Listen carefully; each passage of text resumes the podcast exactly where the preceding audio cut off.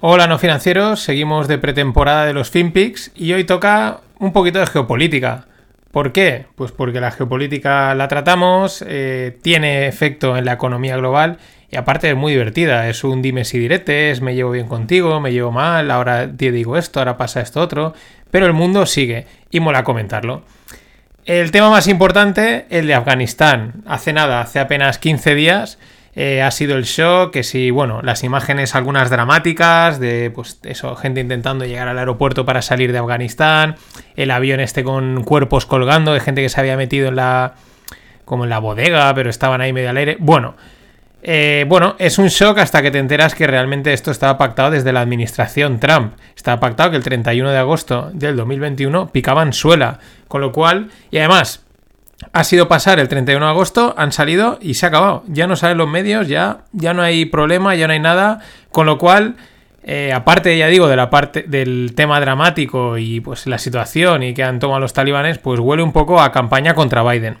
En pocas palabras. El perjudicado, más perjudicado, aparte de los, de los afganos, pues es Joe Biden. Es el, es el que más caña le han dado, el que su liderazgo sale más débil. Y claro, uno ya empieza a especular que quizás pues el objetivo siempre ha sido darle un poquito de caña, quizás el objetivo real siempre ha sido que Kamala acabe tomando el mando, porque es que desde el, desde el primer minuto que ha entrado Biden, pues se ha rumoreado siempre que este tío no duraba, bien por temas de salud o bien por lo que fuese, pues lo cambiaban y ahí está Kamala, que cumple el perfil este global, ¿no? Mujer, eh, de color, pero tampoco, ¿no? Es un color así café con leche, con todos los respetos, ¿no? Pero se entiende. Y bueno, cumple mucho ese rollete. Pero claro, probablemente las manos que mueven la política americana, pues saben que ese perfil, porque esto funciona así, contra Trump no tenía que nada que hacer. Así que mejor quizás poner a un Biden. Estos son especulaciones, pero es lo que mola. Y es hacia lo que desde mi punto de vista apunta, porque es que el perjudicado de todo esto, si estaba pactado, al final han salido, ya no pasa nada, ha sido él un primer palo a su popularidad y pues quizás ir trabajando ese recambio que si es que se da, pero no sé, a mí no me sorprendería nada. Siguiendo con Afganistán, pues la mano de China también aparece ahí detrás. Se ve, bueno, pues veíamos sobre todo las declaraciones, a mí me llama mucho la atención las declaraciones de los talibanes de muy como muy buen rollo, ¿no? Dentro de lo que cabe, ¿no? Que ellos iban, nadie se las cree, ¿no? Que iban a respetar a las mujeres, que en pocas palabras hemos cambiado, ya no somos iguales. Eh, bien, eso a mí me dio la sensación de China pues está apoyando por detrás y dice, pero eh, chavales, calma. En cualquier caso, y luego también la campaña mediática global de blanqueo de los talibanes. En España ha sido espectacular. Han habido periódicos publicando cosas de los talibanes. No, no son tan malos, esta gente tampoco está tan mal. Yo llegué a ver de una revista internacional de moda que proponían, los ensalzaban, ¿no? Como el nuevo look trendy, el de los talibanes. O sea, una cosa espectacular. Esto... Los chinos esto lo saben manejar, el, liderazgo blando, el de estamos por detrás, somos implacables y, no dejamos eh, pues eso, mm, nuestra mano está fuerte, pero que no lo parezca, ¿no? El tema, pues lo de siempre. China es muy grande, mucha población, mucha producción, tienen que abastecerse un huevo y llevan años expandiéndose en países complicados, sobre todo en África y Sudamérica. ¿A cambio de qué? De recursos, eh, de materias primas, de recursos naturales. Ellos llegan y dicen, ah, estás muy mal, no te preocupes, yo te hago las carreteras, yo te hago los puentes, yo te hago esto, a cambio me das estas minas, me das estas explotaciones y así lo, están haciendo en todo el mundo. recomiendo leer, si podéis, el libro La imparable conquista china son dos, hay dos libros, yo solo he, leído, no he podido leer el primero, pero explica muy bien la forma de actuar. Y aquí, pues en Afganistán se huele lo mismo. ¿Qué sucede? Pues que algunos analistas explican que tampoco es tan fácil, porque tú puedes ir a un país, pues, típico país africano sudamericano, donde hay un líder barra presidente barra dictador, que es manejable, es decir, mm, todo se puede negociar, tú pon aquí dinero, y todo sale para adelante. El problema, como apuntan, es que en los países árabes, eh, por el tema fundamentalista, eso se puede hacer hasta cierto punto. Hay un punto en el que eh, ya no pasan, porque la religión está por encima de todo. Y no es una apuesta tan segura, ¿no? Así como, pues, podemos hablar ahora algún otro país que donde los chinos han entrado y están haciendo lo que les da la gana. Aquí hasta cierto punto, con lo cual les puede salir el tiro por la culata. Pero que vamos, que están detrás de los recursos naturales, yo creo que no hay duda, sobre todo por ese cambio mediático que se percibe de cómo están presentando todo el mundo a los talibanes. ¿Qué tiene Afganistán? Tampoco es que tenga una barbaridad, pero tiene. Tiene hierro, tiene cobre, tiene litio, tiene cobalto, tiene acero y además tiene las llamadas tierras raras, las rare earths, que son codiciadísimas. China es el principal eh, exportador del mundo de, estas, de estos materiales. Eh, ¿Qué sucede? O productor, perdón, porque al final, como también producen, pues tienen que, que importa, que bueno, las gestionan ellos ahí dentro. ¿Qué pasa con las tierras raras? Pues que son importantísimas para las nuevas tecnologías industriales, es decir, el coche eléctrico, las energías verdes, etcétera.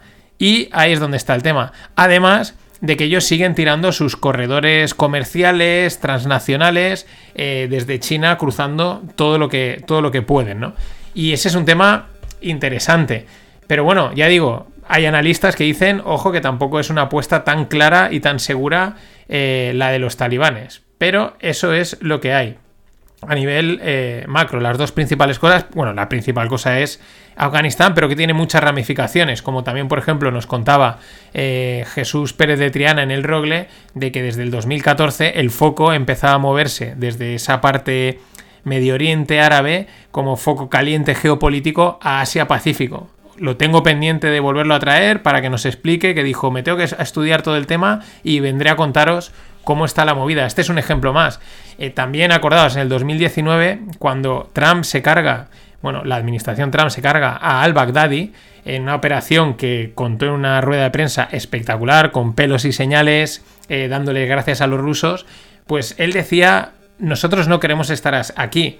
Eh, la operación había sido en Siria, pero creo que había partidos de Afganistán, pero se refería un poco a toda esa zona, ¿no? Bueno, no, no quieren estar, ¿no? ¿no? No es el foco, eso no quiere decir que pues no tengan sus intereses. Pero esto es lo que se está cociendo, o lo más importante que se ha cocido. Y lo que sí que está cociendo, y no se habla tanto, para mí se debería hablar más, es el tema de Alemania. El 20 de septiembre hay elecciones en Alemania. Merkel lleva 16 años en el poder, manteniendo el rumbo. Lo habrá hecho mejor, lo habrá hecho peor. Nos gustará más, nos gustará menos. Habrá tenido aciertos, habrá tenido errores. Pero por lo menos yo creo que ha tenido decisión. ¿vale? Ha tirado para adelante, las cosas claras, y a veces es mucho eso más importante que acertar o equivocarse, sino, pues eso, hacer las cosas con decisión, con determinación y por lo menos mantener el equilibrio. Alemania pesa muchísimo en Europa a nivel industrial, económico y político, no lo olvidemos. ¿Y qué pasa? Pues que claro, cuando lo habitual, primera, lo que está pasando en otros países, España, por ejemplo, Italia, debilidades políticas, muchas facciones, eso por un lado, pero luego por otro, cuando siempre que hay un líder importante que ha estado mucho tiempo cae, o sea, bueno, se retira, pues bueno, eh, surge un vacío de, poder y de liderazgo que alguien tiene que solventar y normalmente pues hay eso, no, hay, no suele haber un referente. Y eso es la situación a la que de momento se enfrenta Alemania.